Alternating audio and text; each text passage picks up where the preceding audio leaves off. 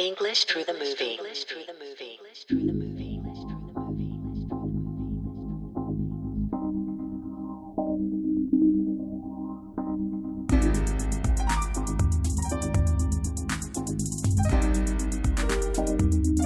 Hey guys, how are you doing?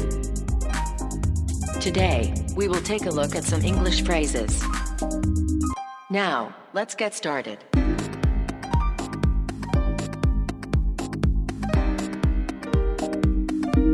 First, let's listen to today's conversation.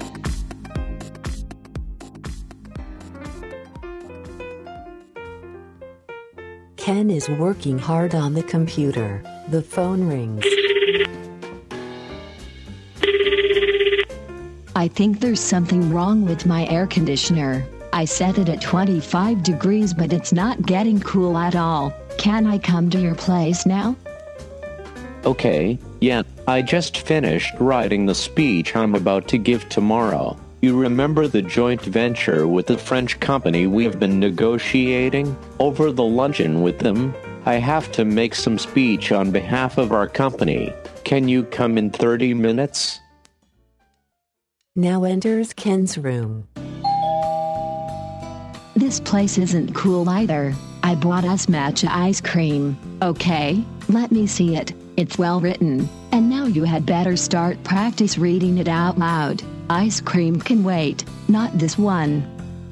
Ken reluctantly starts reading it out.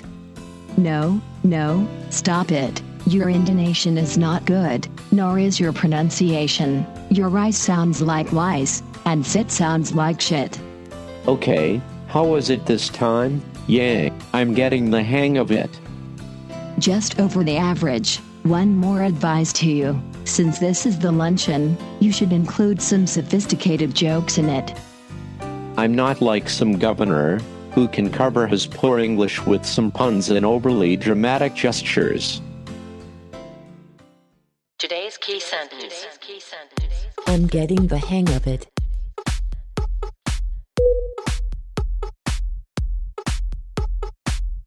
I'm getting the hang of it.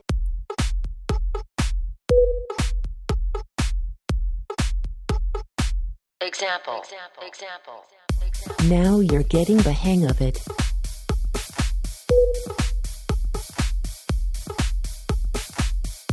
Now you're getting the hang of it.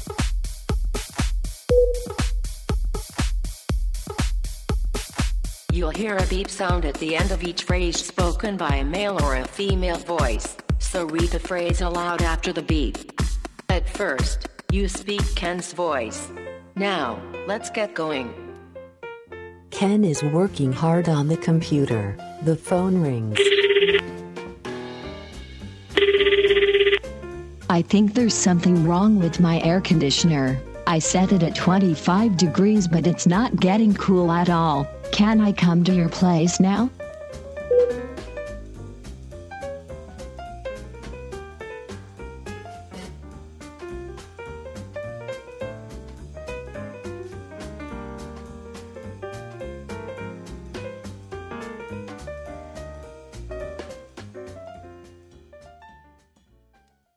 Nao enters Ken's room. This place isn't cool either.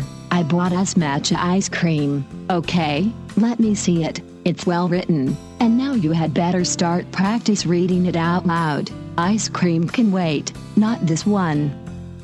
Ken reluctantly starts reading it out. No, no, stop it. Your intonation is not good, nor is your pronunciation. Your rice sounds like lice, and sit sounds like shit.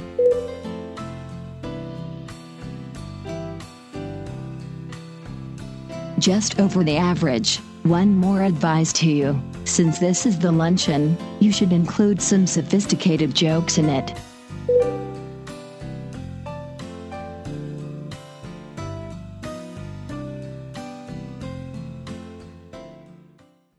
Next, you speak Nao's voice. Ken is working hard on the computer. The phone rings.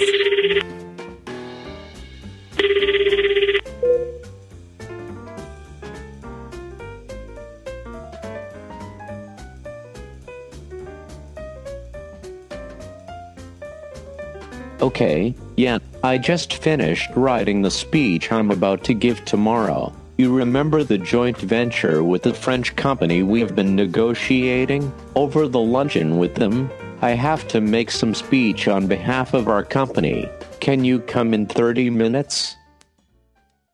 Nao enters Ken's room.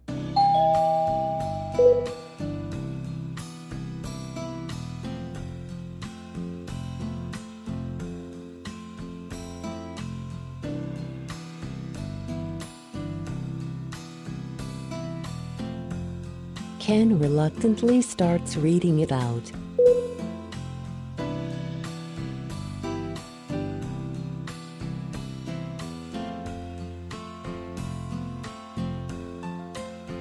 Okay, how was it this time? Yay, I'm getting the hang of it.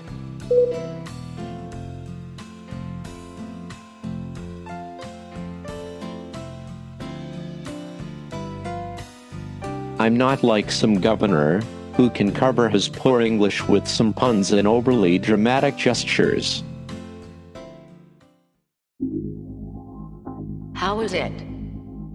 Let's practice over and over till you can speak smoothly. Please keep posted. See you soon. See you soon. See you soon. 皆さん、うまく言えましたか 映画で学ぶ英会話 ETM ではあの名作映画「ローマの休日」を教材にした通信講座を始めました。受講料はなんと無料。Amazon や全国の書店で1500語で話せる英会話。あの名作「ローマの休日に学ぶ」のテキストだけお買い求めくださいね。